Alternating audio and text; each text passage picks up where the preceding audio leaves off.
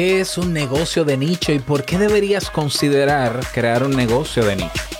Hablemos sobre eso.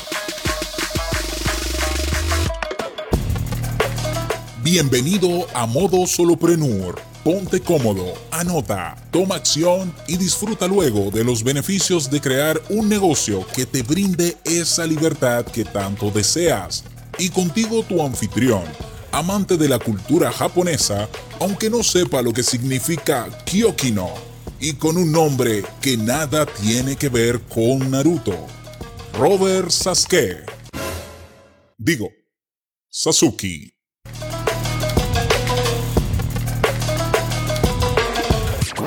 Hola, ¿qué tal a todos? Este es el episodio 67 de Modo Solopreneur. Yo soy Robert Sasuke. Digo, Sasuke.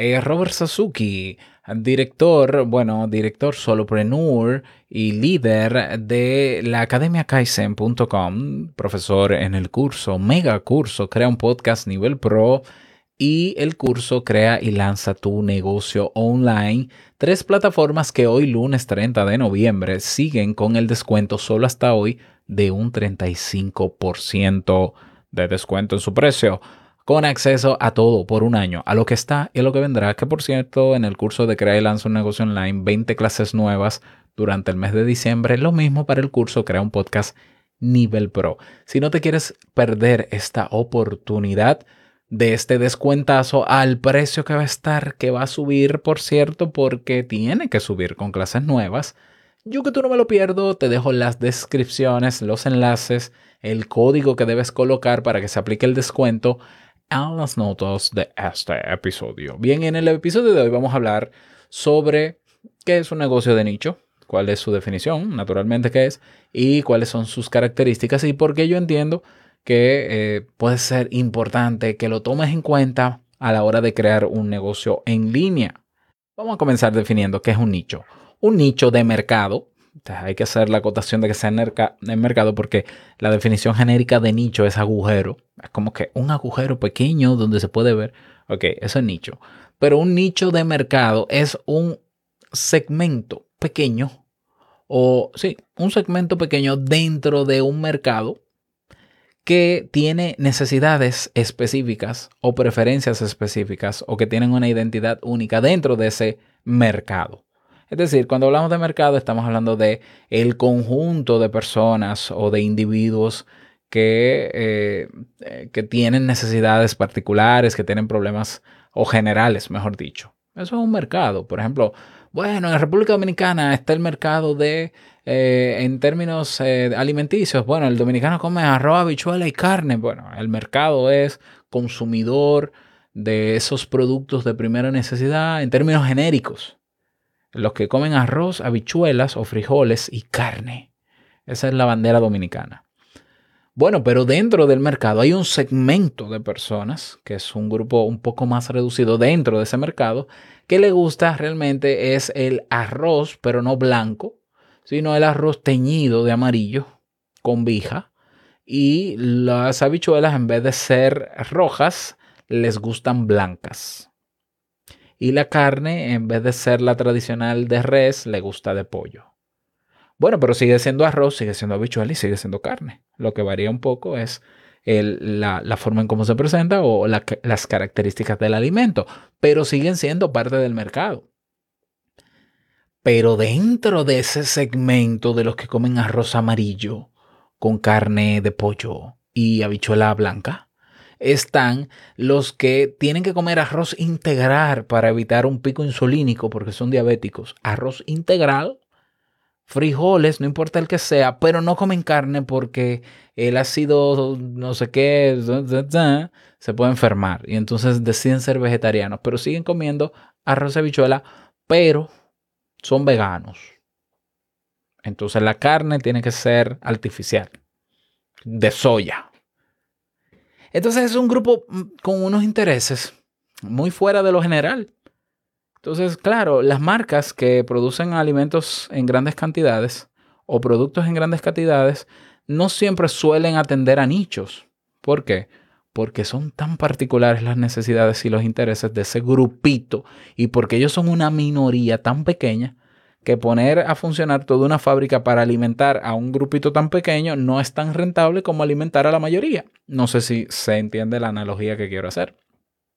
El nicho de mercado es ese grupo que queda excluido muchas veces de lo que puede suplir el mercado porque sus intereses son muy, muy, muy diferentes. Así de sencillo.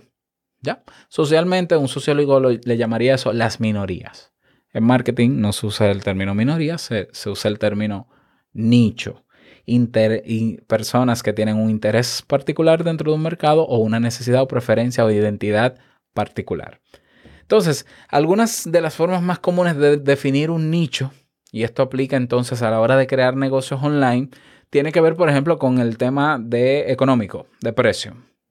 Ahí tú puedes tener un nicho de personas que son capaces de pagar altas sumas de dinero por tu producto, pero son muy pocas.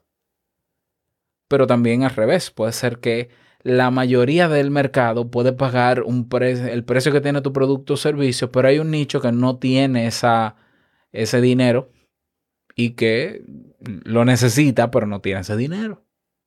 Por el precio. El precio es una de las características que puede ayudar a definir un nicho de mercado. Otra puede ser la demografía, es decir, el género, la edad, el nivel de ingresos, el nivel de educación. No es lo mismo venderle un servicio, qué sé yo, de, de algún servicio de auditoría a una persona que tiene trabajo a otra que no tiene. A una persona que tiene un nivel de educativo que puede entender el proceso que se hace en la auditoría a uno que no lo tiene. No es lo mismo. Y es así. Esa desigualdad existe, es real y eso no, yo no estoy diciendo en términos morales que sea bueno o malo, existe. Y, y es ahí la ventaja del por qué apuntar entonces a atender a esos nichos. También otra manera común de definir un nicho de mercado es el nivel de calidad. Hay personas que compran productos porque simplemente los necesitan, pero no, hay personas que le gustan que sean premium o que sean artesanales o que sean económicos o que sean chinos. Hay, gente que dice, no, pero un radio no, yo voy donde los chinos y los compro más barato. Ya, tal, tipo de comida, no, los chinos lo venden más barato. Pero hay otros que dicen, no, no, no, si yo voy a comprar eso, tiene que ser el más caro porque la calidad es eh, proporcional, el precio, perdón, es proporcional a la calidad. Y hay personas que exigen calidad, no importa lo que cueste. Puede ser también por la psicografía, que son los valores, los intereses y las actitudes. Puede ser también por la geografía, ya eh, la cultura, ¿no? Eh, el, eh, residente de un determinado país, ciudad o incluso barrio. Bueno, hay maneras de identificar nichos, pero la mejor manera de identificar un nicho es conociendo cuál es ese interés, cuál es esa, esa problemática o necesidad que no está supliendo otro negocio en el mercado porque ellos son minoría. Y entonces ahí es donde yo puedo brindar una solución transformada en producto o servicio para atender a esa necesidad de ese nicho. Por ejemplo, por ejemplo, hay un nicho que cada vez está más grande, eh, que son los consumidores conscientes. Los que no compran cualquier ropa, sino que tiene que ser ropa orgánica que no afecte el medio ambiente, la zona franca que la creó. O que no tenga, qué sé yo, o comprar productos que no sean ah, derivados de animales. O que sean eh, dispositivos electrónicos que la huella de carbono no sea muy alta de esa empresa y no esté afectando al medio ambiente. Esos son consumidores conscientes. Eso es un nicho ahora mismo que está creciendo y que ojalá se convierta en un segmento más grande de mercado, pero todavía sigue siendo nicho. O aquellas personas que quieren comer en envases desechables biodegradables. Entonces, ese nicho que tú puedes decir, bueno, Robert, pero es que no son tantos esa puede ser la ventaja que te ayude a diferenciar tu producto o servicio, que no sean tantos. Y claro, eso va a afectar el precio de la producción o la creación de tu producto o servicio, porque tú dirás, bueno, si solamente dentro de un mercado de 100 mil personas, solamente 5 querrían que este, este servicio sea exclusivo para esos 5, bueno, yo lo voy a poner a un precio alto. ¿Por qué? Porque no hay tanta demanda. Entonces, naturalmente, si lo pongo a precios populares, solo cinco me van a comprar. Pero el problema no es que el problema no es de precio. El tema es que ellos quieren calidad y la calidad cuesta. Entonces, será un servicio más caro para ellos. Tú dirás, pero es que solo son cinco, pero esos son cinco que te pueden resolver el presupuesto del año de tu casa. ¿Ya? Por ejemplo, tú puedes tener una cartera de productos y servicios dependiendo el factor económico de, tus, de tu audiencia o de tu comunidad. Yo, por ejemplo, tengo infoproductos, productos digitales a precios bajos, como por ejemplo el Club Kaizen, que tiene un precio mensual de 10 dólares. ¿Ya? Pero tengo otro de precio más o menos medio, que puede ser el curso de Crea y Lanza un negocio online, que tiene un precio general de 147 dólares. Es un precio medio. No todo el mundo puede pagarlo, pero no es un precio tan exagerado. Pero tengo un servicio que es el de mentoría, que es un precio elevado, pero el trabajo es elevado también y es otro nivel de trabajo y cuesta sobre los 1.200 dólares. En el programa de mentoría yo trabajo con pocas personas al año, máximo 10 personas al año, pero me genera ese programa y esas 10 personas me ayudan a cubrir el presupuesto anual de mi casa. Y ya los ingresos que recibo de mis otros proyectos, pues se quedan ahí en fondo, digámoslo así, o para reinvertirlo. Entonces yo estoy consciente, por ejemplo, que yo tengo eh, en Te Invito a un Café, que es el podcast donde más personas eh, me, me escuchan. Yo tengo muchas personas en Te Invito a un Café, pero ahí dentro de ese grupo de personas hay quienes tienen necesidades muy particulares. Yo he sabido identificar los intereses y dividir por intereses y decir, aquí hay personas que están interesadas solo en temas de desarrollo personal. Pues vamos a hacer cursos de desarrollo personal. ¿Dónde? En el Club Kaizen. Pero hay un grupo más pequeño, un nicho, que está interesado en hacer podcast como lo hago yo. Pues vamos a hacer un curso de podcast. Crea un podcast.com que tiene un precio bajo, porque el precio es 73 dólares, que de hecho con, con descuento son 43 dolaritos, ya frente a otros que son más caros y menos completos que este. Pero hay otro grupito, hay un nicho también que quiere emprender como yo he emprendido, los solopreneurs. También es un nicho dentro de mi comunidad. Bueno, pues vamos a hacer el curso de crear y lanzar un negocio online. Pero hay un grupo pequeñísimo que está dispuesto a que yo sea su mentor y lo lleve mano a mano hasta haber convertido su negocio online en una realidad y están dispuestos a pagar la suma que cuesta, que supera los 1.200 euros, eh, perdón, dólares. Y son menos, pero están. Sin embargo, yo he podido identificar eso, darme cuenta, cómo con encuestas, ¿ya? Para evaluar sus intereses, sus necesidades y preocupaciones. Y entonces brindar soluciones y crear negocios y proyectos que brinden soluciones a esos intereses por más particulares que sean. ¿Lo ves? Entonces considera esto. La importancia en Internet de tener un nicho, entre otras, es que te ayuda a destacarte rápido. Porque tú puedes ser el único que esté atendiendo un nicho que el mercado no está atendiendo simplemente porque son minoría. Y tú dices, sí, pero esa es la minoría que yo, a la que yo le voy a brindar ese servicio.